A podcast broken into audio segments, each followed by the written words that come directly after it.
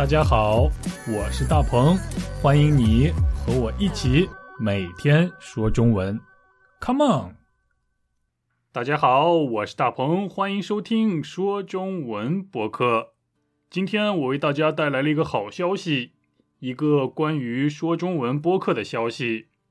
我打算把一些全新的内容放到说中文播客中。所以在今后的播客中，大家可以听到一些生活中有趣的小知识或者是小常识。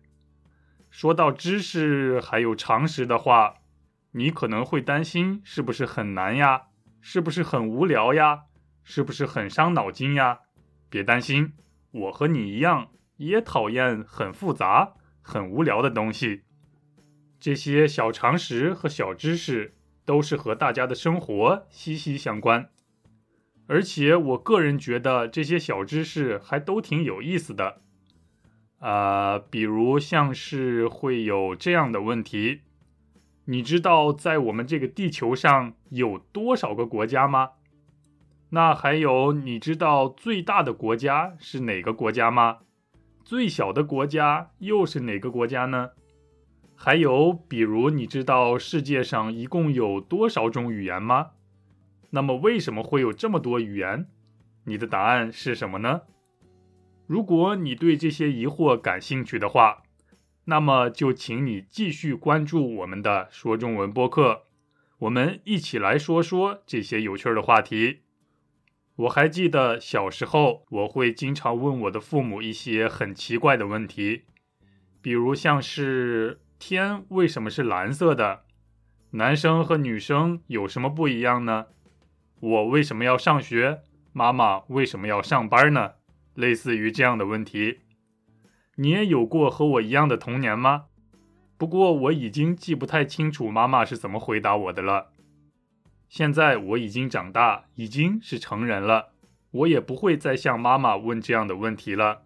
不过我的问题是。如果你的孩子向你问这样的问题的话，你会怎么回答呢？或者说你是怎么回答的呢？要是你回答不上来孩子的问题，是不是会觉得有点尴尬，有点不好意思呢？嗯，那么我想在今后的节目里，我和大家一边学中文，一边了解像是这样有趣的小知识，不知道大家觉得怎么样？所以我非常非常希望得到大家的回馈，请大家发邮件到 chinese 九三三九 at gmail dot com。好的，那现在就正式开始我们今天的播客吧。今天我们不聊别的，就来说一说我们这个地球上的国家吧。你知道地球上一共有多少个国家吗？呃，我想大多数朋友都不知道准确的数字，因为我也是最近才知道的。那么我给你几个选项吧，你来猜猜看，到底全球一共有多少个国家？A. 二百零一个，B. 一百九十七个，C. 一百九十三个，D. 二百零三个。你听清楚了吗？那么你的答案是，哼哼。如果你想知道你有没有选对正确答案，那就请你认真听一听我为大家准备的这篇短文吧。答案就在里边。老规矩，我会为大家读两遍，第一遍正常的速度，第二遍比较慢的速度，请你来听。你准备好了吗？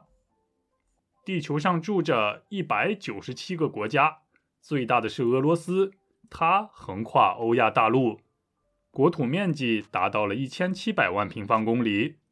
最小的叫做梵蒂冈，它位于意大利首都罗马的西北角。梵蒂冈的面积约为零点四四平方公里，常住人口八百人左右。最年轻的国家只有十岁，它位于非洲，名字叫做。南苏丹共和国成立于二零一一年七月九日，成为了第五十四个非洲国家。地球上住着一百九十七个国家，最大的是俄罗斯，它横跨欧亚大陆，国土面积达到了一千七百万平方公里。最小的叫做梵蒂冈，它位于意大利首都罗马的西北角。梵蒂冈的面积约为零点四四平方公里，常住人口八百人左右。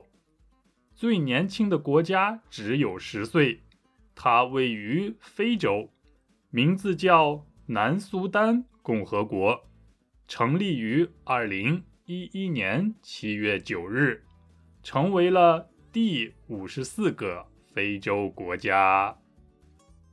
好，你刚才有选到正确答案了吗？地球上到底有多少个国家呢？正确答案是一百九十七个。啊，在知道正确答案之前，我想在地球上最少也应该有两百多个国家吧。不过，截止二零二一年，地球上国家的个数只有不到一百九十七个。非洲的国家最多有五十四个，啊，接下来是亚洲，亚洲有四十八个国家，其次是欧洲，欧洲国家的个数也达到了四十四个。排在欧洲之后的是北美洲，在那儿有二十三个国家。随后是大洋洲，位于大洋洲的国家有十六个。最后是南美洲，南美洲的面积虽然很大，但是只有十二个国家。把所有的国家都加在一起，就是一百九十七啦。小时候我有一个特别的爱好，那就是画地图和看地图。我很喜欢在地图上找找每个国家都在什么地方，即使现在我也经常在无聊的时候用手机看看地图，找一找我感兴趣的地方，看一看我不知道的地方。梦想以后有一天我会亲自去那儿旅行。啊，你是不是觉得我这个爱好挺奇怪的呢？呃，有没有人和我有相同的爱好呢？如果有的话，请你告诉我，别让我觉得只有我是一个奇葩。哎，奇葩的意思就是指很奇怪的人，很奇怪的事儿。好，我们言归正传，再来更仔细的读一读今天的短文。今天的内容非常简单，大家可以放松一些。呃，第一句话，地球上住着一百九十七个国家。这句话告诉了我们，地球上一共有一百九十七个国家。这句话对大家来说太简单了。这句话说地球上住着一百九十七个国家，这里用到了一种叫做拟人的表达方式。拟人是什么呢？啊，这是一种写作时经常会用到的表达方式。意思就是把东西看作是人一样来描写，把没有生命的事物看作是有生命的人一样来描写。地球上住着一百九十七个国家，通常我们都会说地球上有一百九十七个国家，因为只有人才可以说住在什么地方。比如我说我住在中国，你住在什么地方？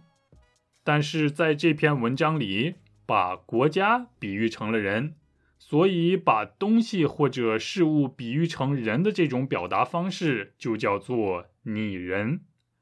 当然，你也可以直接说地球上有一百九十七个国家，完全没有问题。但是地球上住着一百九十七个国家，嗯，这句话听起来好像更加生动，更加形象。不知道你有没有这种感觉呢？所以在以后你写作的时候，也可以多使用一下比喻和拟人这两种表达方式。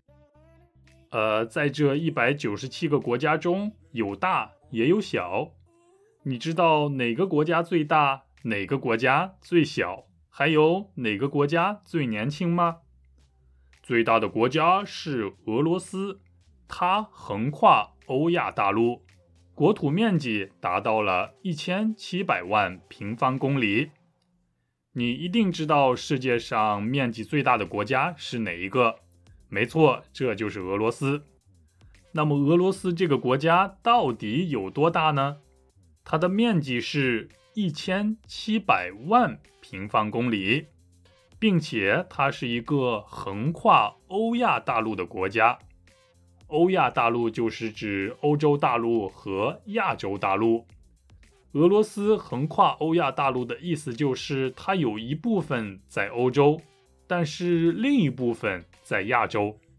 可见俄罗斯这个国家的面积真的是很大呀。加拿大排名第二，面积大概是九百九十万平方公里，比起俄罗斯的一千七百万平方公里，确实小了不少。接下来是中国和美国，中国和美国的面积都差不多。大概在九百六十万平方公里左右。平方公里是一个面积单位，也可以叫它平方千米，就是你们大家熟悉的面积单位 square kilometer。用中文来讲就是平方公里或者是平方千米。你喜欢哪一个就用哪一个，它俩都是一样的。好，说过了最大的国家，该说说最小的国家了。来看下一句话，最小的叫做梵蒂冈，它位于意大利首都罗马的西北角。梵蒂冈就是这个世界上最小的国家，它的位置在意大利的首都罗马的周围。再具体的说，它在罗马的西北角上。西北角这个表达真不错，西和北都是指方向，西是 west，北是 north，呃，角就是拐角的角，墙角的角。梵蒂冈在罗马的西北角，这句话告诉了我们，梵蒂冈这个世界上最小的国家，不仅在罗马的西北方向。而且还在西北方向的一个拐角里，在西北方向的一个角落里。当你打开一张地图时，你就会看见一张地图有四个角，它们分别是东北角、东南角、西北角和西南角。你可以随便找张纸来看一看，你能不能一下就找到这四个角？如果你能找到它们的话。那你就一定知道梵蒂冈在什么地方了。好，那么世界上最小的国家梵蒂冈到底有多小呢？梵蒂冈的面积约为零点四四平方公里，常住人口八百人左右。它真的是太小了。最大的国家俄罗斯有一千七百万平方公里，但是最小的国家梵蒂冈还不到。一平方公里，它只有零点四四平方公里。零点四四平方公里的话，大概也只有几个足球场那么大吧。而且常住人口也只有不过八百人左右。常住人口就是说一直在那里生活的固定的人群。如果我去梵蒂冈旅行的话，你说我算常住人口吗？当然不是啦。好了，我们来看最后一句话。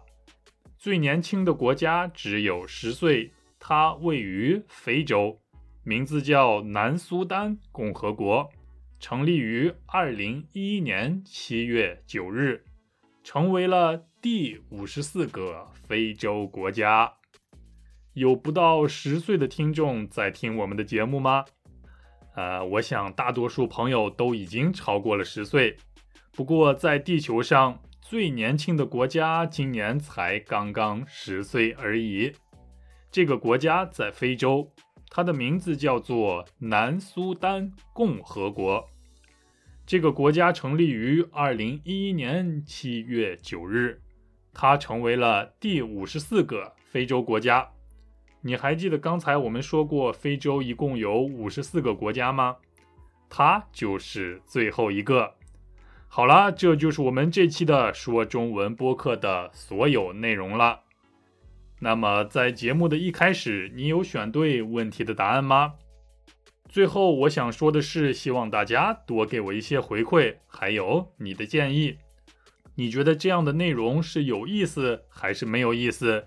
是有趣儿还是无聊呢？欢迎你随时与我联系，我的邮件是 chinese 九三三九 at gmail.com。好，那么我们下周一起说中文，拜拜。地球上住着一百九十七个国家，最大的是俄罗斯，它横跨欧亚大陆，国土面积达到了一千七百万平方公里。最小的叫做梵蒂冈，它位于意大利首都罗马的西北角。梵蒂冈的面积。约为零点四四平方公里，常住人口八百人左右。最年轻的国家只有十岁，它位于非洲，名字叫南苏丹共和国，成立于二零一一年七月九日，成为了第五十四个非洲国家。地球上住着一百九十七个国家。最大的是俄罗斯，它横跨欧亚大陆，国土面积达到了一千七百万平方公里。最小的叫做梵蒂冈，它位于意大利首都罗马的西北角。梵蒂冈的面积约为零点四四平方公里，常住人口八百人左右。最年轻的国家只有十岁，它位于非洲，名字叫做南苏丹共和国。成立于二零一一年七月九日，成为了第五十四个非洲国家。